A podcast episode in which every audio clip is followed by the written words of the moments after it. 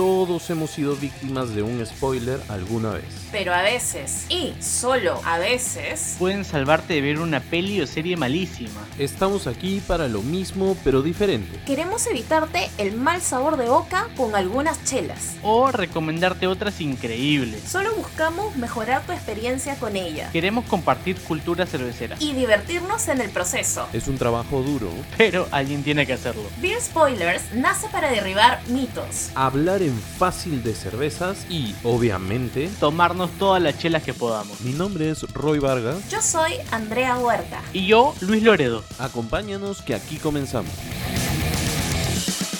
Hola, hola amigos, ¿cómo están? Nuevo episodio en Beer Spoilers, episodio número 16. Estoy como siempre con Lucho y Andrea. Andreita, ¿cómo estás? Muy bien, ahora con un poquito de frío, ya tengo mi polera puesta, abrigadita, eh, pero feliz, feliz, ya estamos abril. En esos días también celebrando cosas, el 23 estamos celebrando dos cositas que también lo estamos anunciando, bueno, lo hemos anunciado en nuestro Instagram, que es el Día del Vaso Limpio Eso. y también el Día de la Cerveza Alemana, una que amamos, Amo. amamos tanto. Vaso limpio, vaso limpio.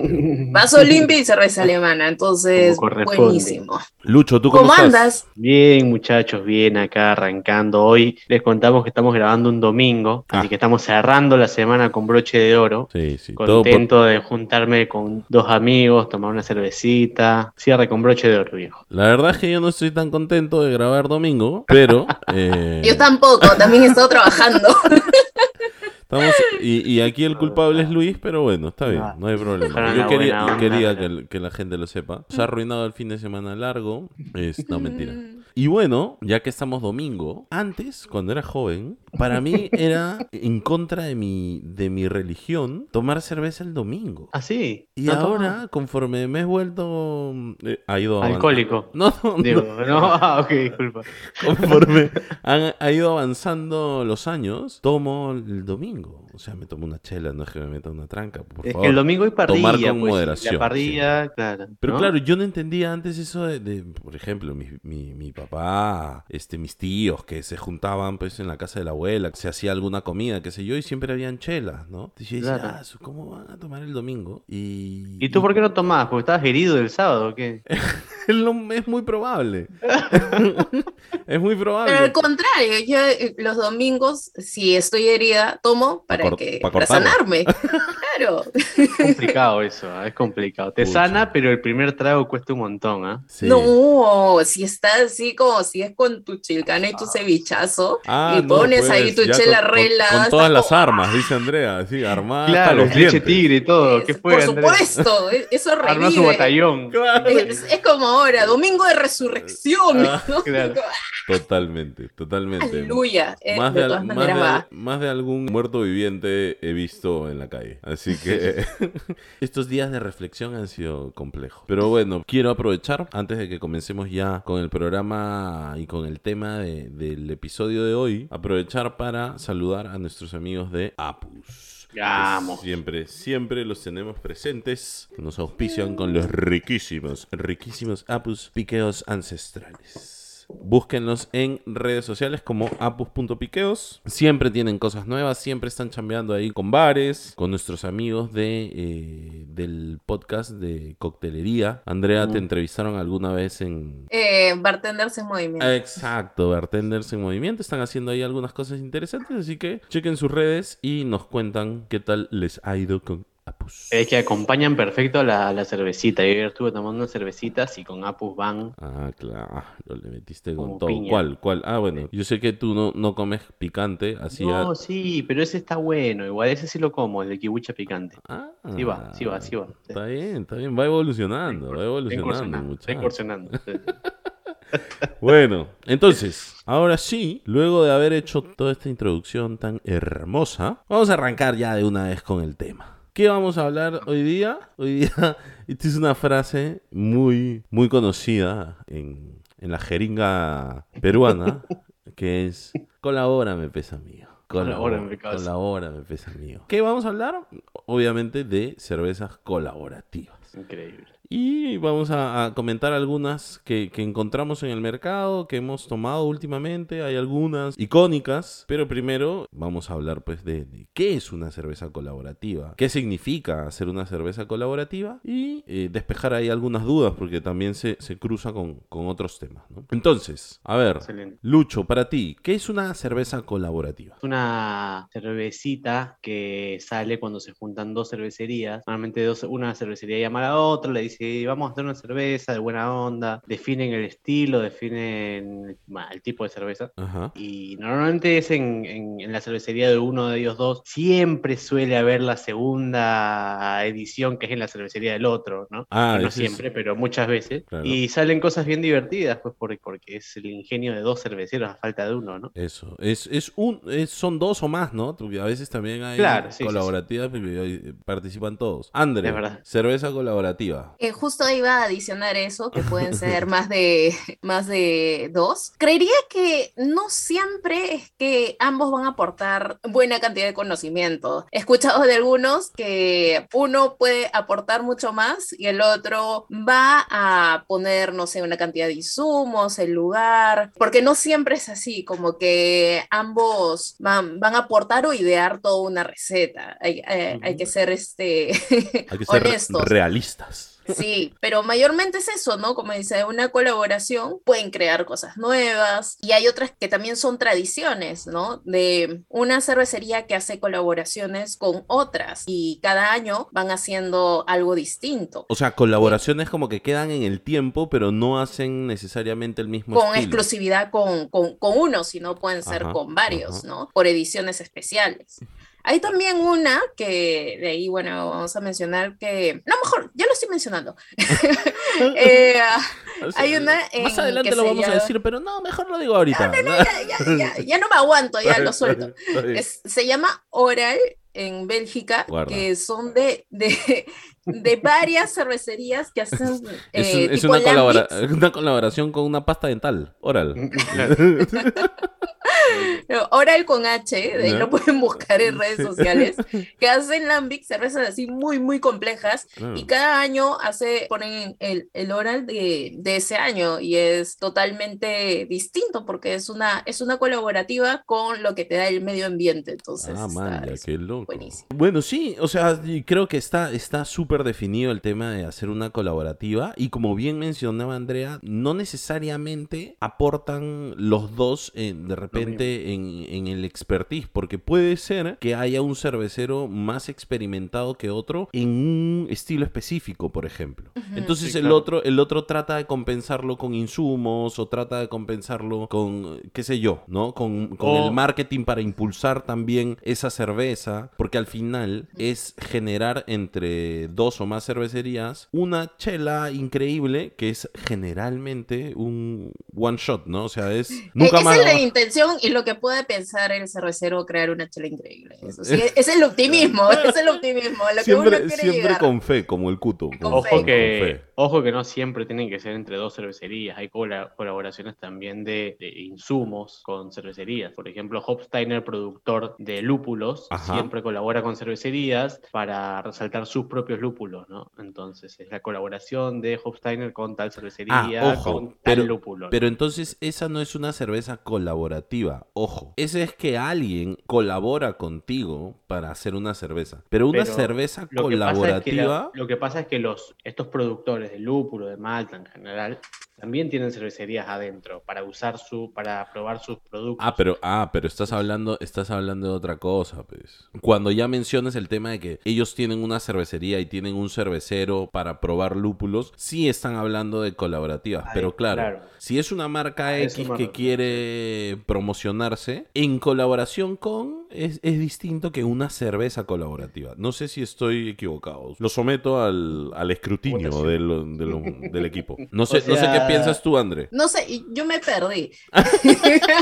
Maldita sea, Andrea. Siendo honesta, La luna llena, la luna llena, los estragos de la luna llena están haciendo efecto otra vez en Andrea. No, a lo que nos referíamos es, por ejemplo, una colaborativa es en, de- en donde dos o más cervecerías crean la receta y desarrollan la cerveza. Y otra cosa es cuando una marca colabora con un cervecero o más brindando algún insumo. No es una cerveza colaborativa, es una cerveza en colaboración con, o sea, porque te están regalando algo o te están, están patrocinando con algo, ¿no? Creo que ahí hay una diferencia. Sí, sí, sí, no, aunque ahí yo me pondría a pensar un poco, porque también hay veces en que ponen colaborativa, no sé, de un restaurante o de una Bar. eh, que dice, em, claro, o una marca de café, ellos pueden Ah, ellos aportar el, ponen el- el insumo y puedes hacer es- la cerveza, ¿no? No sé, una, una cerveza cold brew de café, tanto, tantitos, ¿no? Y se podría consigue- considerar una colaborativa, un tipo de colaborativa. E- si es ese tipo de raciocinio, lo del insumo de lúpulo podría entrar. Ahora, eh, lo que menciona Lucho que es más complejo todavía es, claro, Hopsteiner, al ser una, una lupulera gigante mundial, ellos dicen que tienen eh, cervecería dentro, entonces participan también en el proceso de desarrollar la chela. Claro, estamos hablando de otra cosa, ¿no?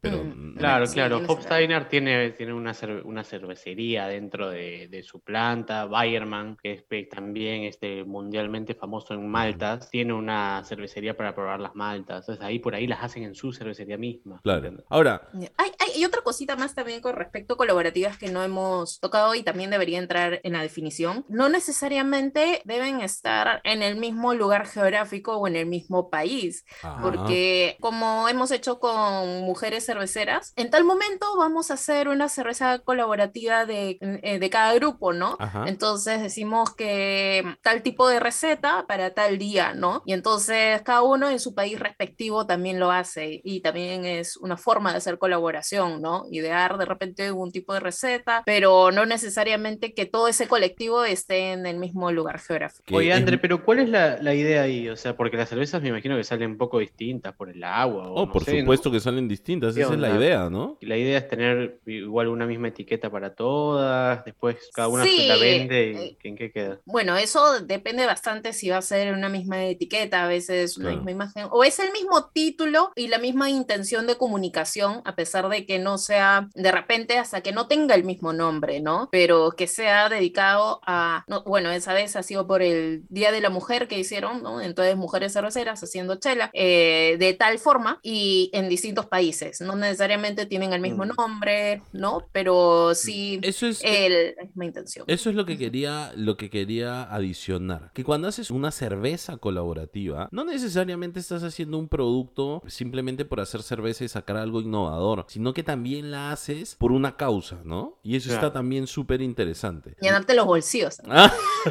que se venda, pero como pan caliente. No, no, no. O sea, la idea, por Amén, ejemplo. no, sí, sí, sí. Yo, le- yo he visto, por ejemplo, la Asociación de, de Cervecerías de México, la hace, por ejemplo, una vez al año, se unen todos los socios y hacen pues, una, una cerveza colaborativa, pero monstruosa, y la venden profundos a algo, qué sé yo. Entonces, claro, Claro. funciona también como una herramienta de soporte a alguna causa que, que los cerveceros creen importante o para desarrollar algo específico, ¿no? Que eso también estaba súper bueno. Y es algo que no vemos necesariamente en otras industrias. Y eso es lo interesante de este mundo eh, cervecero, ¿no? Que muchas veces, al ser un grupo muy chiquito, chiquito entre comillas, de, de personas que hacen cerveza, se unen muy fácil en una conversación, qué sé yo, oye, vamos a hacer tal cosa, hay que hacer tal Mm. otra. Y está súper bueno porque además le da dinamismo. Y no solo eso, sino también confianza y Exacto, humildad. Exacto. O sea, porque la, aprender, la humildad de aprender del otro, ¿no? Aprender del otro y también la confianza de este cervecero en decir, ok,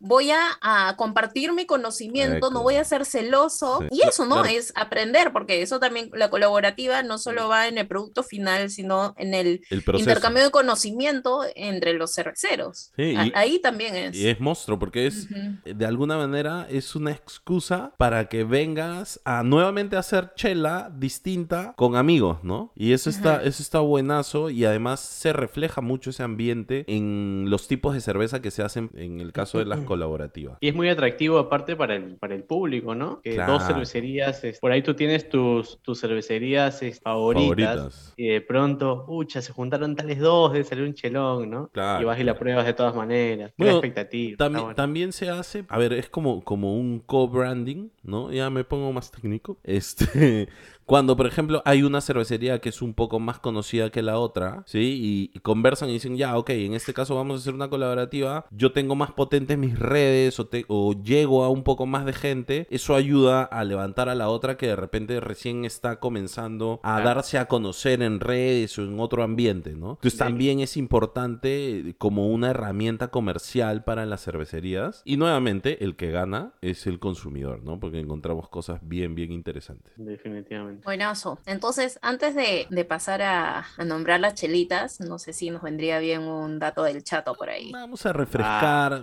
Como siempre, el chato no nos va a decir algo que tenga que ver con el, con el tema de- del episodio. Entonces sí, nos, ayuda, nos ayuda a disipar. Vamos a escuchar a, a Lucho en el dato del chato. Vamos.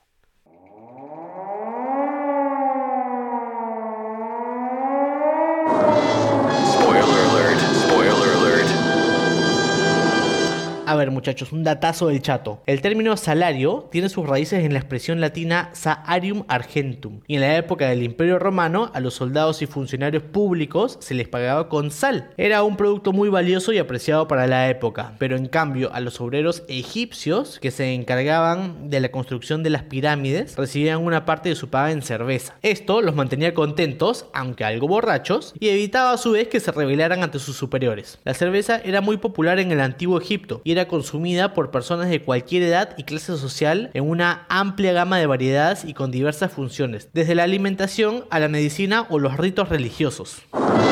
Quédate pendiente de los datos que voy soltando cada semana, por ahí te sorprendo. Mira, la verdad es que nuevamente no tiene nada que ver, pero gran dato cultural, ¿ah? Gran dato Claro. cultural. Ahora, ¿tú, qué- tú qué preferirías? ¿El pago de los romanos o el pago de los egipcios? Egipcios, obviamente. Sí, sí. La verdad, ahí debo, debo de decir que eh, muchas veces me proponen el pago egipcio con mi tipo de profesión, como ya, Andrea, ya, pero te pago con chela, ya. O sea que, mira, Andrea, Andrea a- hasta esta época ya debe haber ella solita construido un par de pirámides como mínimo. Totalmente. Totalmente, Qué totalmente. bueno, sí, siempre, siempre nos proponen el pago egipcio. Eso, eso es. Sí. Es interesante, pero bueno, estamos en otros tiempos, muchachos, por favor. Preferimos el. Y el rubro, y el rubro sí, también. Sí, sí. Preferimos el, el pago material. Pero bueno, excelente chato con el dato. Bueno, seguimos aquí en nuestro episodio número 16 hablando de Colabórame, pesa amigo. De cervezas colaborativas. Entonces, ya habíamos definido un poquito que era una cerveza colaborativa, ahí habíamos estado hablando, pero viene lo más importante, que mencionemos alguna de nuestras cervezas colaborativas que en algún momento hayamos probado. Lamentablemente, estas son cervezas que son solamente in and out, entran y nunca más las vuelven a hacer. Algunas sí, pero no vuelven a ser la misma, ¿no? Porque la idea es la variedad. Entonces es como una cerveza súper especial y si no la has probado, piñata. Si, si la llegaste a probar, chévere, estuviste atento y la probaste. Entonces, a ver muchachos. Hay, hay- una cosita ahí que mm, a veces, entre comillas, sí la puedes volver a, a- a probar. Cuando un cervecero o un par de cerveceros colaboran y salió muy bien, al siguiente año puede replicar, pero a pesar de que no esté el cervecero, Ah, claro. el otro que, que estuvo ideando, ¿no? Entonces toman en el, el mismo nombre, Claro, ¿no? claro. Y la siguen vendiendo. Es vendiendo, pero no sin... Colaborativa sino el colaborador. Exacto, colaborativa sin el colaborador. Bueno, ese Puede pasar, ¿ah? Sí, sí, sí, ese es un pequeño, hay una jugadita de marketing, pues, ¿no? Pero sí, sí puede suceder. Oye, mira, antes de que mencionemos ya, y se me viene a la cabeza eso, y a ver qué, qué sacamos, qué conceptos sacamos entre los tres, para que los- la gente que nos escucha pueda aprender un término adicional Ajá. ¿Cuál es la diferencia entre una cerveza colaborativa y las que hacen los cerveceros gitanos? ¿Cuál? Ah, ¿no era un chiste? No, no, no, no era un chiste, Lucho, era una pregunta. Porque claro, Yo, ya, ahí los cerveceros gitanos yo creo que le pagan a la otra cervecería Ajá. para poder hacer su chela. Y el otro no, o uno se queda con la ganancia. Pero yo creo que es más que nada el tema de alquiler, ¿no? Es cierto, es Porque cierto. algunos le puede, le puede desarrollar receta o no. Entonces, Bueno, pero ahí es sí- un alquiler de, de lugar nada más. ahí sí yo quisiera definir un poquito lo que es un- lo que hace un cervecero gitano. Un cervecero gitano es ¿Te lees las cartas? Mientras hace Mientras, Mientras hace chela, te, te lee la las carta. cartas, te lee la mano. Es, no, no. Un cervecero gitano lo que es es un cervecero que tiene el conocimiento para hacer cerveza, tiene el conocimiento para cocinar la cerveza, pero no tiene una planta de cerveza como tal, no tiene una fábrica de cerveza. Ahí también puedo discrepar algo, ¿ah? Pero ahí sí yo creo que podría ser, porque eh, cuando hablamos de cervecero gitano, no necesariamente tiene que ser alguien que elabore la cerveza, porque también puede ser alguien que esté alquilando, o sea, que esté maquilando para hacer este, su cerveza Pero, ahí. pero, pero ahí No, el, a- el ahí cervecero es- gitano se mete, ¿me entiendes? hace la Exacto, cerveza o hace la exacto, receta. Exacto. El, el- cuando, ya cuando tú simplemente pagas para que te hagan la chela, ya no eres un cervecero gitano, sino Claro, que ya está- no eres estás cervecero. digo. tercerizando, claro, claro, claro. Ahí no puedes firmar tu botella, pues, ¿no? Como, Bueno, como cualquier hacen persona algunos. puede, claro, Que también, que también, que también está bueno, o sea, es parte del negocio y ayuda a las cervecerías que tienen plantas más grandes a poder ocupar su, su, su planta. Sí. Exacto, optimizando los procesos. Pero bueno, a eso quería, a eso quería ir, porque claro, mira, nosotros ahí, cada uno da su, su versión del tema y vamos a- liberando dudas. Sí, bueno, eh, lo que quería era eso, definir un poquito también que era un, un cervecero gitano. Y claro, hay, hay patas que viven de, de hacer eso, ¿no? Por ejemplo, la gente de Mikkeller, que es una cervecería que a mí me gusta mucho, ellos comenzaron siendo cerveceros gitanos. Y bueno, Claro. ahora son un, un monstruo, ¿no? Pero bueno, entonces, ya después de que hemos comentado este tema, vamos con algunas chelitas icónicas que hayamos probado en el ayer o, o ahora también hace poco y, y vamos comentando a ver si, si los tres las probamos, ¿no? Entonces, nada, no sé, a ver, Lucho, Andrea, ¿quién quiere comenzar? Yo tengo en, en mente la Crazy Llama de Barbarian, que fue una colaboración inicial entre ellos y Evil Twin. Ajá, de Estados Unidos. Y después ya siguió siendo de Barbarian solamente, ¿no? Con la receta. Pero, pero eso, esa cerveza estaba muy buena. Alguna vez en tu casa hicimos una, Uy, una cata de todos los años que, que salió sí, la cerveza. sí, las tenía ahí guardaditas y, y pudimos probar todas. Era una barley wine con muña, que es muña, la, menta, menta peruana. Este, ¿qué otra por ahí, Andrea? ¿Alguna que se te venga a la cabeza? Uy, bueno, de mi favorita, eh, de mi, de mi cervecería favorita, Cantillón, siempre hace colaborativas con muchas cervecerías. ¿Quién no quisiera hacer una colaborativa con Cantillón? Como que, Oye, te, escribo desde Cantillón, quisiéramos hacer... Estoy mañana mismo. Claro. Claro. Sí, tiene como cervecerías de distintas partes del mundo, pero de las que me parecen bastante interesantes son con las uvas italianas, una de ellas que la he nombrado un millón de veces, y no te pero y la voy a volver y voy a seguir bien, nombrándola. Es la Sofía Lambic, ¿no? Con una uva blanca.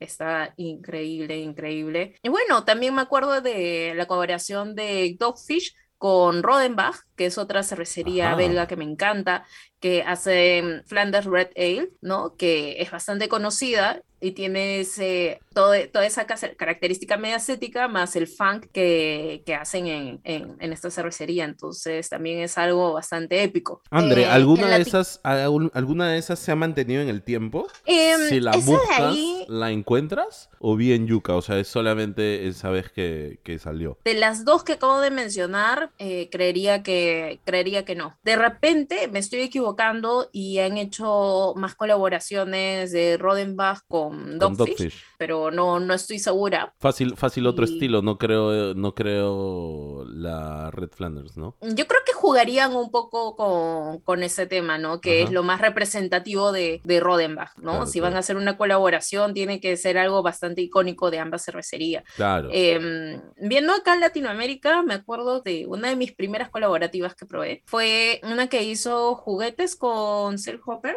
que se llamaba Kill Your IPA, que era, era una IPA ya. con eh, paso en barrica y si no me equivoco también era mezclado con una triple belga. Ala, creo que era algo así. ¿no? Entonces, este, sí, era, era una cosa media loca. De repente, alguien si se acuerda de esa chela me puede hacer recordar.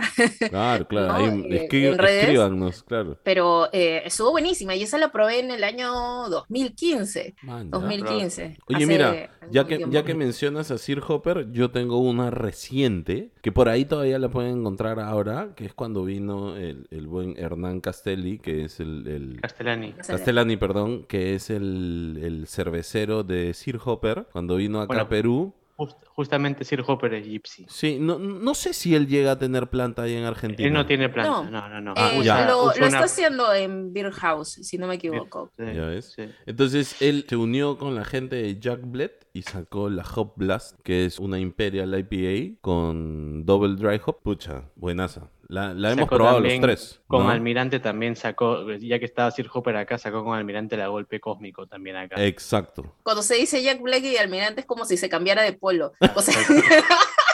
polo rojo, polo azul. Claro, O con, sea, con suéter, o sin mismo Con suéter, sin suéter. Claro, claro.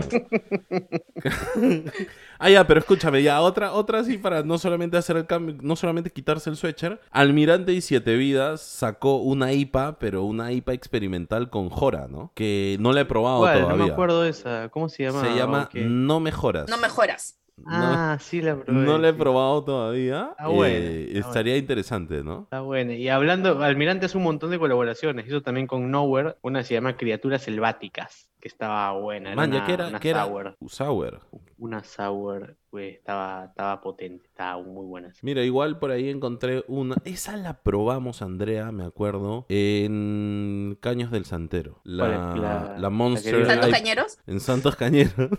la Monster, la Monster IPA de Almirante y Trium. Ah, sí. También la Ese probamos. día que me derramaron las dos chelas encima.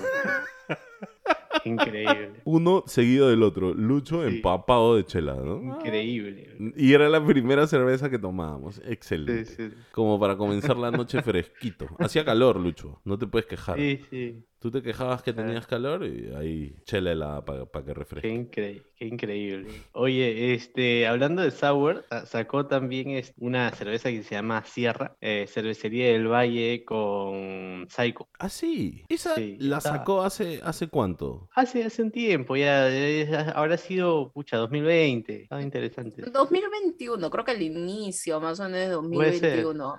Puede ser, sí. Ahí también se hizo, bueno, hablando de Cervecería del Valle, una colaboración hace mucho tiempo que hasta ahora la siguen haciendo, que es la Dark Charlie, que la hicieron con Charlie Sí. Papacian, ¿no? Ah, ya. Entonces también ha, Ah, ha sido ¿verdad? como, no solo cervecería, sino también personas involucradas en el rubro cervecero, Claro. también se pueden meter a hacer colaboraciones. Esa Dark Charlie la acaban de, de- bueno, es cerveza de línea ahora, a eso me refiero. Sí, sí. Ahora Claro, es que les resultó tan bien que, claro, hay que aprovechar esa colaboración para, para que la gente siga Ah. disfrutando la chela, ¿no? Y como, y como dice Andrea, para facturar. Sí.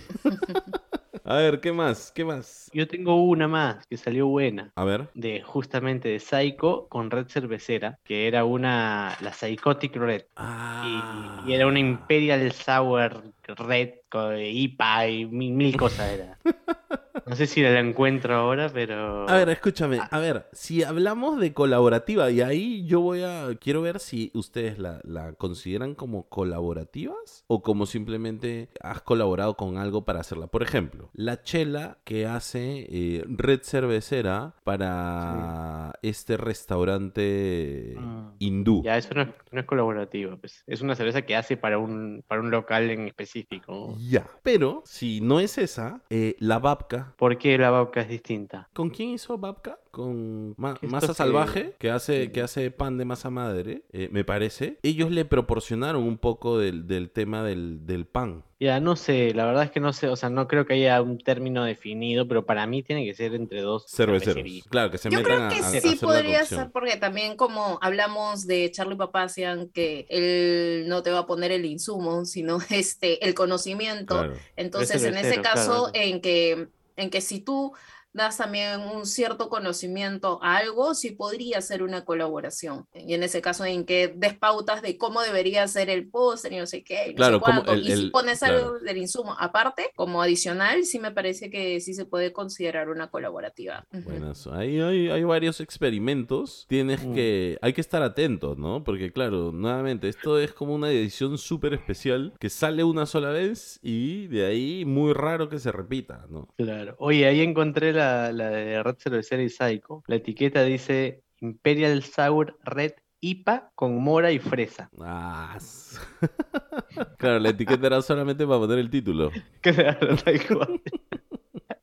Bueno, yo creo que ya es momento, toca, de, a pesar del frío, a pesar de que Andrea está con suéter y desde el episodio anterior con su colcha de tigre, es momento de una catacalata. Así que, Andre, ¿qué chela nos vas a, traer para esta catacalata? Chan, chan. Ah, Acá está.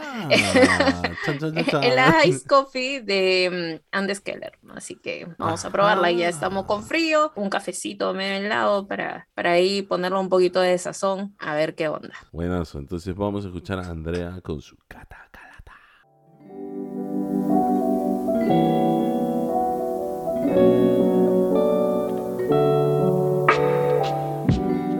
catacalata. Catacalata. Oh, sí.